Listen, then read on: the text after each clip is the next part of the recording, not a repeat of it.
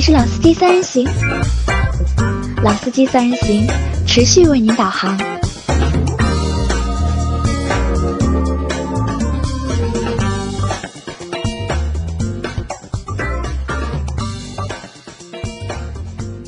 大家好，欢迎来到老司机三人行，我是老倪。大家好，我是杨磊。大家好，我是阿 Q。啊，今天是老倪来主持这一档节目啊，很久没有做主持了，可能会有点生，大家见谅。那么，呃，今天我们要聊点什么呢？其实前几天在我们的老司机三人的这个群群里面啊，呃，有一个朋友说来问老倪说，老倪 Q 三怎么样？他想买 Q 三，想跟我聊一聊这个 Q 三到底怎么样用的。那 OK，我们加了私信，我们也谈了很多。那么今天正好在做节目嘛，阿 Q 也在啊，然后杨磊，那我就随机的说，我说就着 Q 三的这个问题，我们来聊一下什么呢？聊一下 BBA 的最基本的入门的三款 SUV。SUV 对，那么呃 Q 三算其中之一啊，另外的两个车型，一个是叉一，一个是 GLA 啊。那么这里呢，今天为什么能聊这一块呢？最主要的是第一，作为一个使用者啊，我觉得我有资格可以谈谈 Q 三的情况。同样，这里我们还有一销售者，哎，对，也可以聊聊这个车子，大家其实呃另一个角度知道它的一些故事。对，那么对于叉一，呃，我们这样讲吧，就是老款的叉一，其实我们几个都开过啊，呃，应该说从行驶上面没有太多的这个问题。那么，但是我们今天在聊的这个叉一，是我们现在备受争论的。我们说的这个改款以后的换换平台，应该是换代了，这个不能算改款，应该算换代了。那么可以这样讲，就是说，呃，今天主要聊这三款东西啊，三款车吧。那么跟大家一起分享一下，其实我们之前也没有太多聊过这种比较类的这种谈车的问题。那么今天算开个先例，我们先聊一聊这 BBA 的三款入门级紧凑 SUV 啊。我们今天其实也比较难得，因为我们大概近两个月。就是我们三个人一起做节目的机会也比较少，对吧？阿阿 Q 比较忙，然后老尼们因为有了宝宝了，嗯，非常非常的忙，一直要白天要上班，晚上要带孩子，嗯，然后这个星期我们大概也就星期二的时，星期二的时候阿 Q 来了，对吧？啊，老倪来了，我来了。这个星期是老倪来了，阿 Q 没有来，然后后面两天嘛，连着我们星期三、星期四都没有更新，因为来不及，我大家大家都比较忙嘛，可能就是。我们在做一百期的时候，我们还说过，对吧？我们要把这个节目做得更好一点，对吧？然后做的就是更用心的去做，但是可能就是很多就是客观的原因啊，就导致其实我发觉就是我们一百期之后啊，就是我们的节目的质量啊，好像并没有一个就是明显的提升，反而还有点小小的就是下降。因为我们另外两个同事啊，就是可能。比较腼腆啊，或者是啊还不足吧？我觉得就是还不足吧，就是还没有达到我的一个就是预期的一个要求。那正好今天又是周末，那周末我说我不行了，我说一定要你们两个一定要过来，对吧？再不过来，这个听众朋友们要不开心了呀！再下去群都要退掉，都要都要退群了，大家都要对吧？好吧，那我们就继续前面老倪说的，那三辆车叉一、GLA 和 Q 三，那么从哪辆先说？咱们可以先谈一谈什么呢？先谈一谈就是这三辆车的一个近近况怎么样？因为其实 G L A 改款了嘛，对吧？叉一然后是换代，但 Q 三好像还是没有。Q 三也是一个小改款。小改款，只能算只能算一个小改款。对对，小改款。那从我们从什么先说？从一个换代的先说吧。要不从换代的先说，先从叉一。叉一开始说，因为我觉得叉一它可以改了，他妈爹妈都不认识它了。啊，改的，呃，因为叉一其实近几次的改款也都是改的，就是。备受争议。嗯，老的叉一，因为目前的这一代叉一应该严格来说是第二代的产品。第一代的话呢，时间也蛮长了，也这么多年了，当中做了一个 facelift。嗯。呃，然后呢，特别是幺八 i 性价比很高，从二点零的自吸配一个 ZF 的六速，直接换成了 N 那个时候应该是 N 二零的发动机加八速的一个 ZF，然后全系全部标配是电子的一个鸡腿。啊。那批车其实很划算的，最后一。反正上海地区优惠好的价格，仅仅在二十一万出头就可以买一个一一个这么一台车。但是现在的叉一，虽然我没开过，但是我坐了一下，也体验了一下，也体验了一下我同事的那一台同平台的产物 mini 的 mini 的 Clubman 啊 Clubman Clubman 新款的 Clubman。我只能说，哎呀，怎么说呢？我觉得这台叉一它不应该挂一个 BMW 的标志，不应该挂 BMW。对，我觉得 BMW 它老属性都没有，它老祖宗应该觉得这台车应该估估计是大概垃圾桶里捡来的，也不是自己造的。因为可能就是叉一的换代啊，和就是一系，就是新的那个一系。有着很多就同样的就是问题吧，我觉得这个也不能算问题啊，就是有着很多同样的就是特性，对吧？从就是后驱变成了前驱，对吧？从四缸的发动机变成了三缸的发动机，从纵置平台变成了横置横置平台，嗯，对吧？但是尺寸上面是变大了，变大。对我对于叉一的印象，我第一次看到这个换代的叉一，我记得很清楚，是应该在呃正大广场。呃，上海的正大广场，在逛街的时候，正好叉一在做一个展示，然后正好老婆去买东西嘛，我说你自己去吧，我说我看看车，我就大概待了有半个小时，仔细的静态的去看了一下这辆车，坐了一下，然后呢也和销售做了一些交流，那当然就是说，我觉得从外观上面讲起来，绝对是我觉得可以的，真真的可以，挺漂亮啊，然后打开门啊，原来所诟病的一些。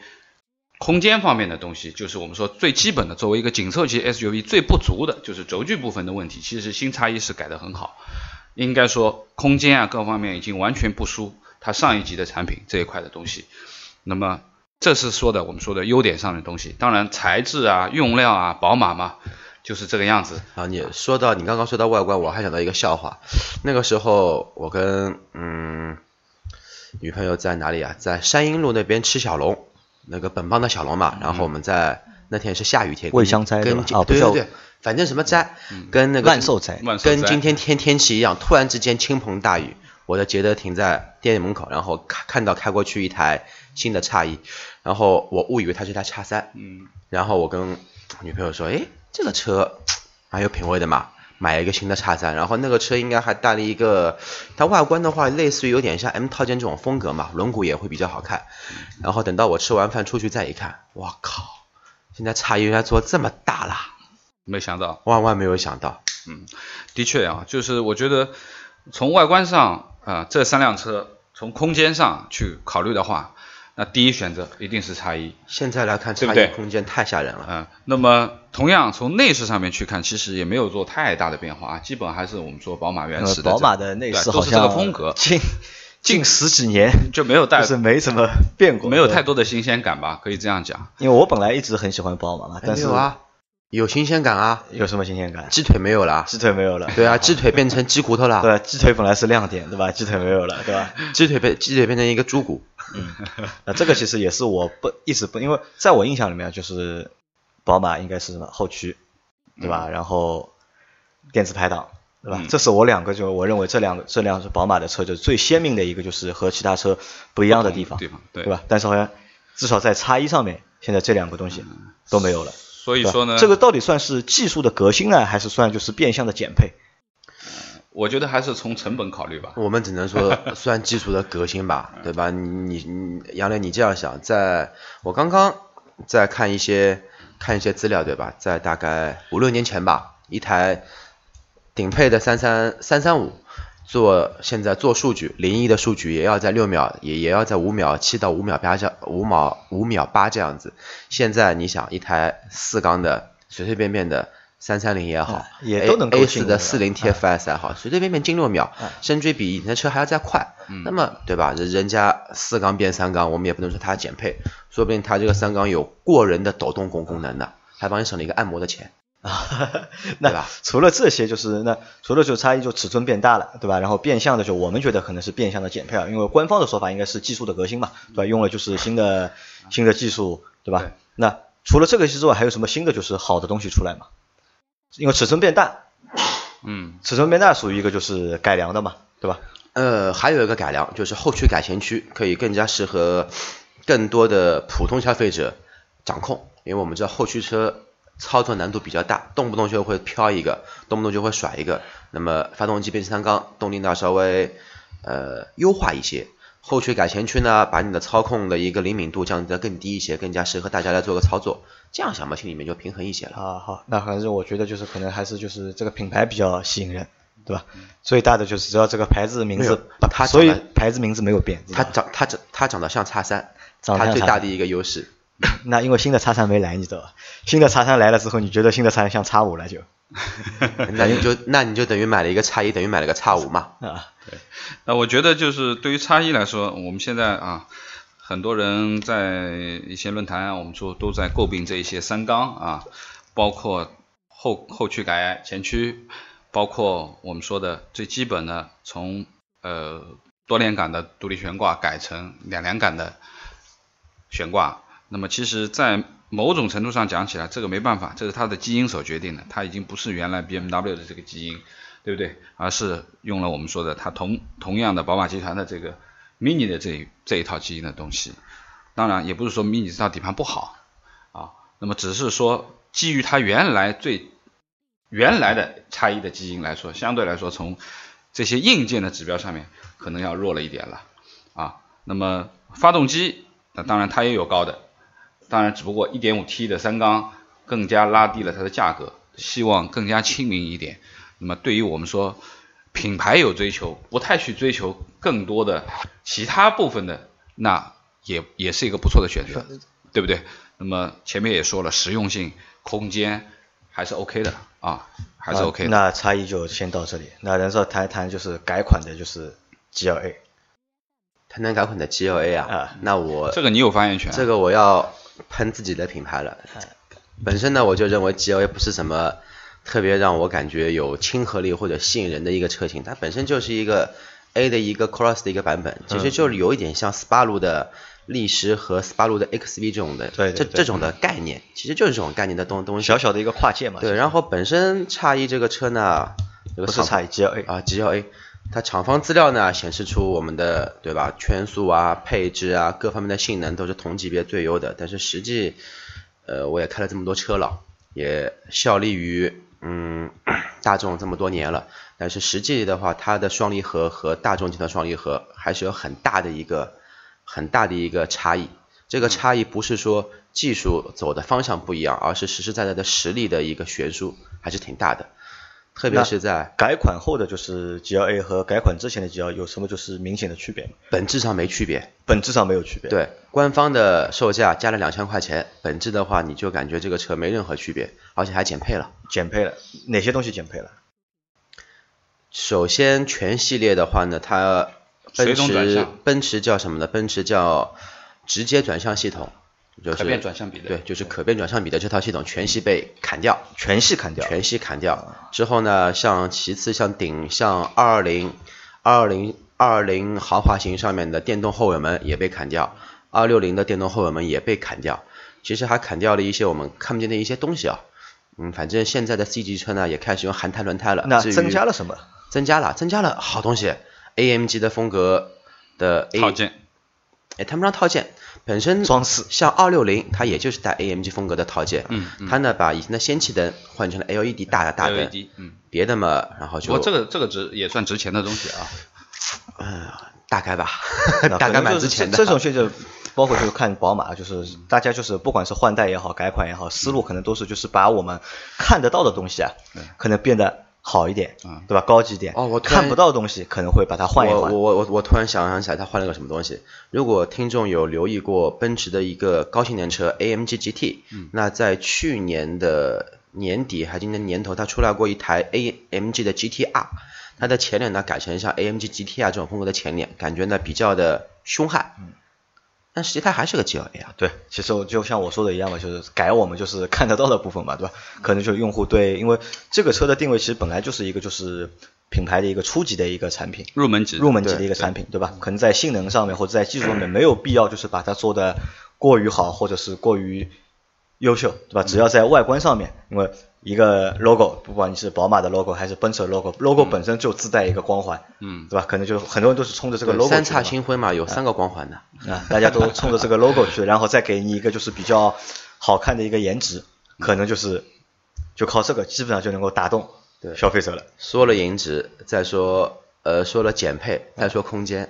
其实 G L A 在这个级别的优势，也不是说优势特点，它全系列呢前排座椅它都是一个看上去非常运动的一个桶型座椅，但实际呢这个座椅也不运动，实际这个座椅是很硬的一个座椅，包裹性呢一般。我胖的时候觉得它包不住我，我瘦了觉得它更加包不住我。然后现在卖的八零七、八零八版本的话呢，多了一个腿托，这一点好像是叉三跟 G L A 都有。呃，Q 三应该还没有那个腿托，所以座椅有伸长嘛。这个东西呢，我觉得还是挺实用的。但是还有一点最佳诟病的就是 G L A 的空间。嗯，我身高一米八三，前排随便随便怎么样调，你的头都顶着天花板，随便怎么调都顶着。然后这一点的话，其实 Q 三跟叉一，包括老的叉一就要好很多。其次就就是同样这个价位里，这这个价位的 S U V，你要谈内饰的豪华程度，我认为啊，其实大同小异。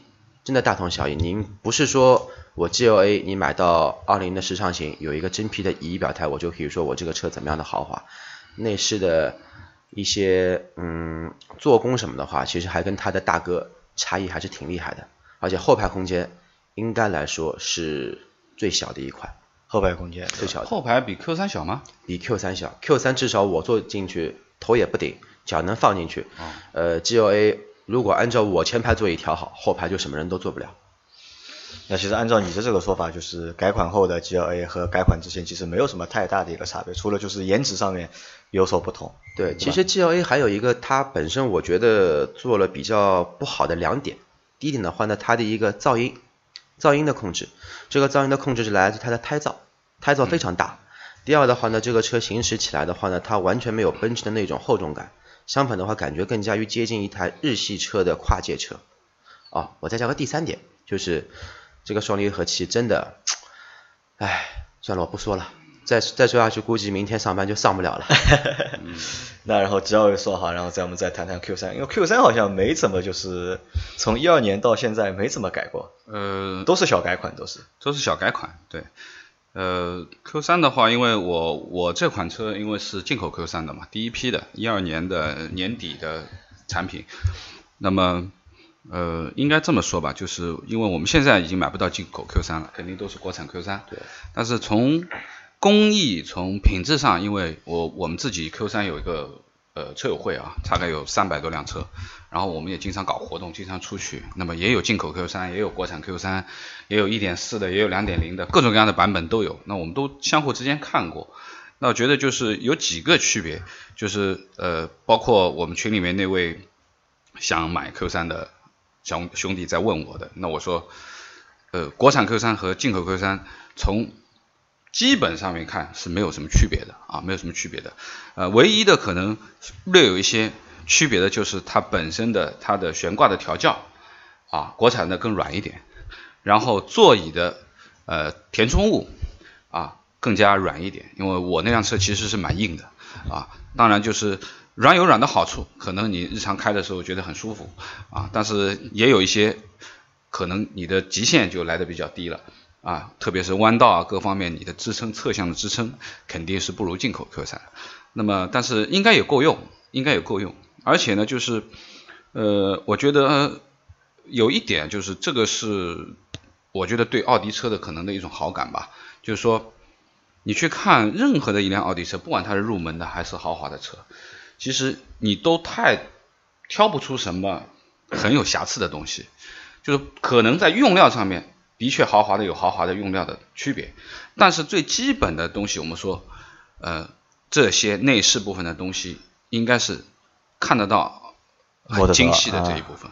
就是不管它材料用怎么样，但是最起码你是看不到任何的有毛边啊这种粗糙的地方。奥迪是绝对可以说，任何一辆，哪怕从再再再低一点的啊 A 三也好，都是可以达到这样的一个工艺的要求。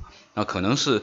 当然，现在新的 A 三也是在博山的那个新厂出，也是最新的那套平台，史上最牛的，对不对？工厂。那么同样，呃，对于呃 Q 三来说，呃，怎么样讲呢？尺寸其实很小，空间的确也不大，但是呃，如果说我们今天评的三辆车，最像 SUV 的那。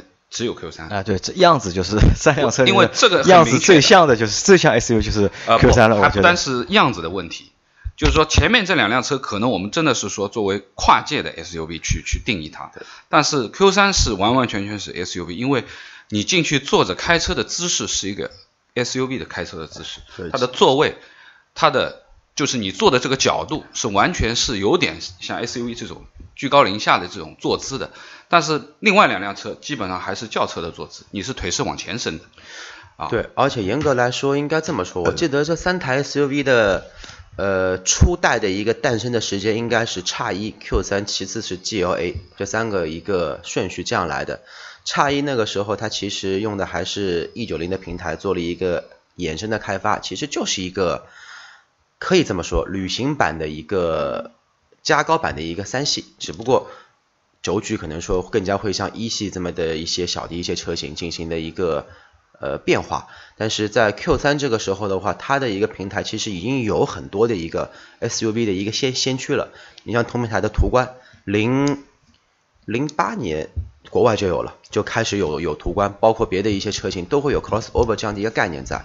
最后的话才是 GLA。那么我的一个观念可能说是叉一也好，GLA 也好，可能说是这两个豪华品牌针对于这一个市场市场的一个他们角度的一个试水，它试出来这么一个可能更加接近于跨界车这么一个风格。但是到中国来，觉得中国嗯 SUV 比较对，其实试的蛮成功的，我觉得，因为你看就是在。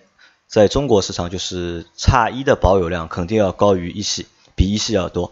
然后 G L A 的保有量也要高于就是 A 系，A 系，对吧？包括 Q 三保有量也会大于 A 三，其实一样。那 A 三就不啊，Q 三就不一样，因为 Q 三就本来就是一个就是 S U V 嘛，对对吧？对，就是可以这样讲吧，就是这辆车应该它的平台啊，我们就说到它的血统吧，就是说。呃，还是现在的 Q 三，还是我们说 PQ 三五的最后一版的那个，应该是呃升级版的那个平台。那么同样就是我们说的，从行驶质感啊各方面来说，其实呃老的这个 Q 三其实是和高尔夫是同平台，都是 PQ 三五的这个平台。只不过它可能因为它是 SUV 的原因，可能它在一些呃结构上面做了更加的强化。所以说呢，呃车重上面啊，就像我那辆车的车重是蛮蛮蛮重的，要一点七吨这样子的。啊，其实尺寸真的不大，只有一四米四，四三九五应该是好像。那么同样，呃，用料上面，我觉得奥迪还是比较比较实在的。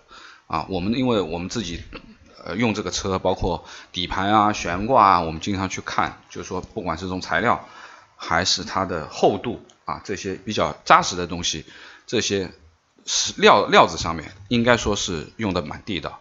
那么这个其实对于我们说的，呃，这辆车的行驶的品质，开起来以后你会觉得它很厚重，就真的是我们说的，因为本身它轴距就很短，它的操控也很好，它也很灵活，掉头方向都很灵活，完全不拖沓。那么你开起来的感觉是非常紧致的一辆车，不是松松垮垮的。而且我那辆车现在已经差不多快十二万公里了，那我可以这样说，没有听到过任何零零碎碎的这种声音，就是。我们说，不管是内饰部分的，还是底盘悬挂部分的，它盖过过坑的时候就吭噔吭噔，这是很正常的，没有任何松散的这种表现。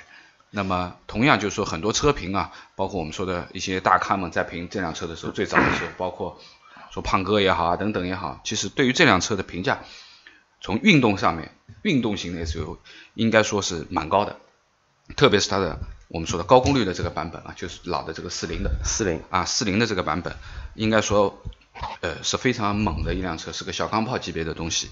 那么同样，呃，我这辆车因为是三五 TFSI 的，那么但是有一点啊，就虽然从表面数据上看一百二十五千瓦好像也不怎么高，但实际呃很提速很猛的啊，这个其实也是应了就是说我们说的。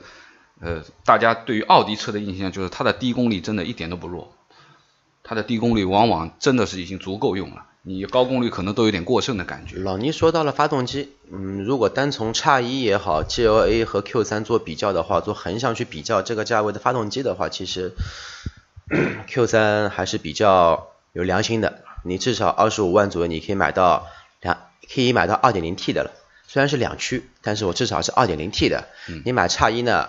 也不错，买一个一点五 T 的三缸，你买 GLA 呢，买个一点六 T 的四缸，嗯，怎么样讲呢？就是说从，嗯，不好意思，从发动机上看呢，就是说我们说的 Q3 的两款嘛，1.4T 和2.0。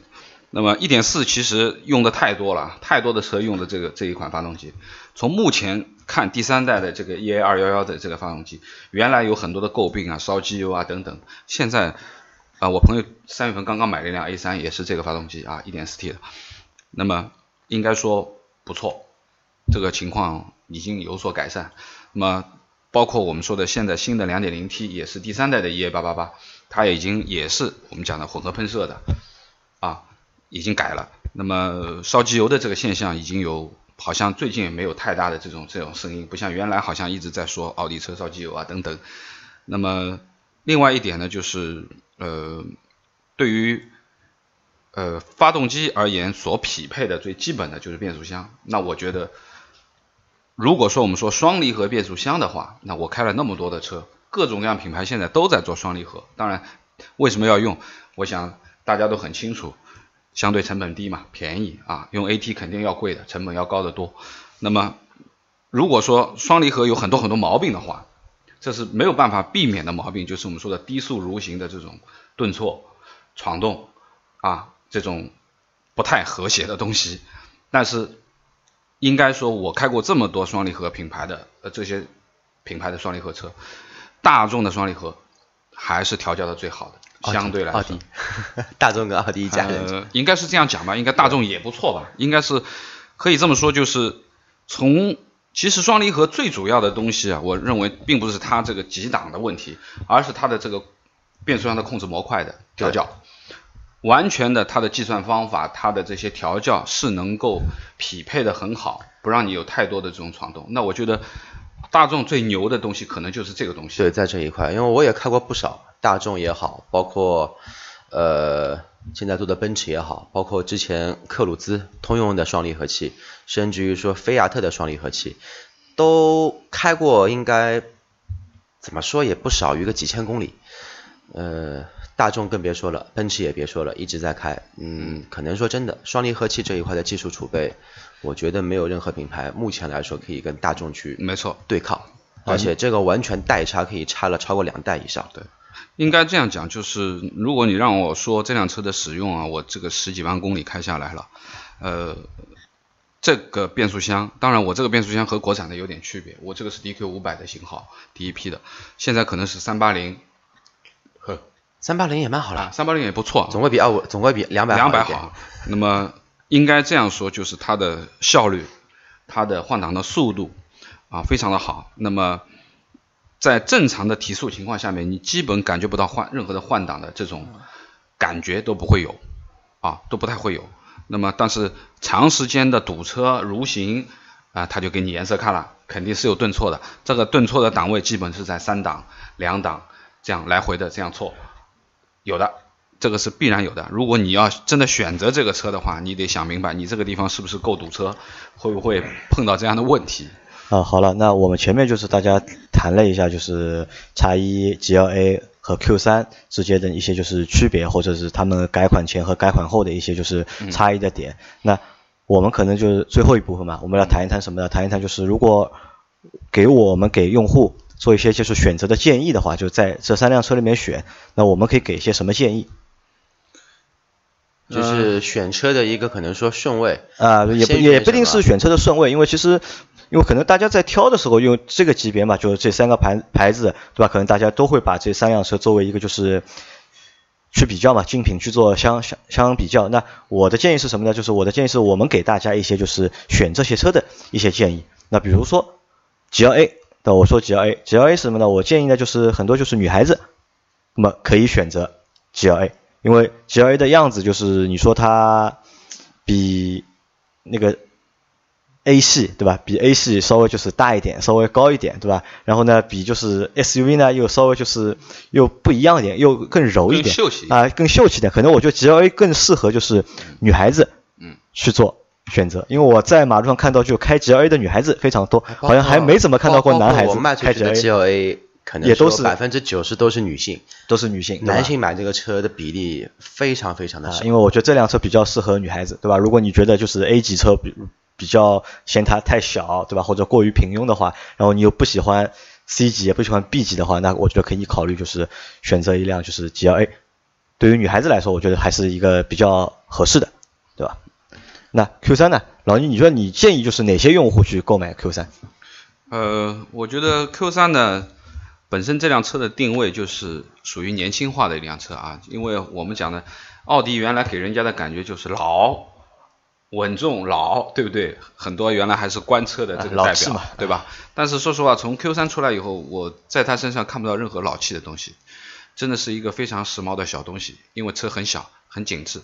那么应该说是，而且我去看啊，就是我们自己车友会里面有这么多男男女女，女孩子用的也有，啊，男孩子用的也有。那么这个差距只是在车子颜色的选择上面做一些标定，我们去区分它男女。但实际的使用当中啊，如果说你不是太在意空间上面，后排座位啊或怎么样，只是一个呃小两口。年轻人，或者说是哪怕是三口之家，你带个孩子什么，那我觉得也足够用了啊，足够用了。那么，呃，应该说，呃，从驾驶，从最基本的好看的程度来说，那我觉得也是一个不错的一个选择吧。啊，当然，呃，我我觉得我这个年龄已经属于买买 Q 三买的岁数算大的了啊，算大的。我倒是是这样觉得，我觉得就是如果就是用户你想买一个 SUV，对吧？可能因为你的预算啊，或者是你对就是尺寸要，因为有的人不一定喜欢大嘛，有的人就喜欢小嘛，对吧？如果你本身就是想买一个就是 BBA 这个级别的，就是品牌级别的 SUV，然后又预算不是很多的情况下，也不要太大的啊，那我觉得就是 Q3 可能是这群用用户就是比较好的一个选择，因为不管怎么说，就这个车是三辆里面看上去 Q3 是三辆车里面看上去最像。SUV 的呃，可以这样说，对，因为其他两辆我不觉得他们像 SUV。另外呢，就是呃呃，当然就是现在选选 Q 三肯定要比我那个时候要好多了，因为我那时候真的太贵。当然，一个是进口的原因，第二个呢，最主要的是现在国产的以后其实价格下来了很多，差不多。我刚刚看了一下，两点零 T 的顶，呃，基本上是也是四零 TFSI 运动型的话，优惠好的话。优惠好，应该三十三万不用。好了，都是二开头的。啊，那好了，都是二开头，都是二开头。我那辆车三十几万，三五 TFSI 跨套四驱的话，应该是在二十六多一点，二十六七。呃，应该是蛮实惠的啊。就是当时的时候，其实我那个时候三十几万的那个价格是可以选 Q 五的，可以选就是。哎，不是不是乞丐版那款，舒适型还是技呃技技技术上面技术型技术型，我是可以选到的，但是我当时没有选 Q 五，就是一个是我觉得它可能时间太长了，可能马上要换代，第二个就是我觉得呃太大也没有太多的意义，那我还是选一个进口吧，因为可能那时候还是国产 Q 五嘛，那我觉得相对还比较相信进口车一点，那我就选了它，同样的价位，但是现在就像你前面说的。已经顶配的话，也已经跌进三十万以内的这个价格的话，那觉得我觉得还是 OK 的。何况奥迪现在优惠都蛮大的啊，证明老倪前几年消费能力还是非常 OK 的。呃，但是你从我买这辆车，你就能看出来我是什么样的人啊？不，我就是不是个实惠人，我跟你说，不是个实惠人的。但问题不大了，因为你那辆车开的时间长了。因为我我觉得，就不管你买什么车，开时间够长。对吧？那肯定是能够对，能够把本开回来。我想怎么说？反正问题不大嘛，反正要老倪赚得动。没 有没有。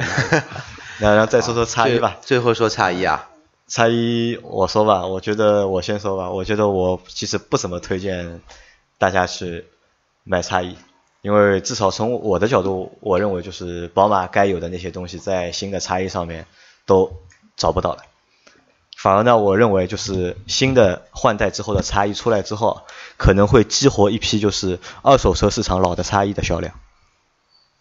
因为我曾经考虑过，就是换一台叉一开着玩玩，就是可能就是短期的开个一两年，开个玩玩，对吧？但是我看看新的叉一让我去选的话，我是肯定不会选的。那我如果要选的，还要去找那个老的那个叉一的感觉的话，那可能只能去买两手车了，就就是二手车商开心了啊！对的，我觉得真的。这个新叉一出来之后啊，肯定会就是因为很多人会看到广告也好啊，看到市场推广也好，可能又对这辆车就是有了兴趣或者是有了关注，但是他会去发现，就是新的那辆新换代那辆叉一呢，和他们本来脑子里那辆叉一是不一样的。那如果你要买的话，那可能只能去二手车市场了，只能。嗯，叉一这个客户群体，我觉得还是怎么说呢？要 BBA，但是对空间，因为毕竟现在的 X 一，它加它加的太长了，加的太长了，加它这个太夸张了，像叉三了，它绝对是像个礼宾车了，就差后面弄一个遮阳帘，对吧？前面跟后面分分开来，加个电视机了。所以这种车呢，可能说给我的感觉就是说对空间有要求，然后呢对品牌有要求，但是对别的都没有。对外观也有要求，可以的。呃，对外观没要求，我觉得宝马的车。差异你说好看，我觉得我觉得还我觉得宝马全系你说好看，这个都是呃你觉得好看就行，毕竟钱是你花的嘛。但是从我的角度来说的话，差一这个车的客户群体就是他就看中两个东西，第一空间，第二品牌，别的他都可以不要。可以这样定义吧？那这期节目啊已经三十五分钟了，超时了已经，好吧？那这期节目就先做到这里。然后，如果就是听众朋友你们有不同意见的话，就可以就是关注我们的公众号，来加到我们的就是栏目的一个讨论群，然后可以在群里面和大家就是一起讨论叉一、GLA 和 Q 三。好的，谢谢大家。那这期节目先到这里，拜拜拜拜拜拜。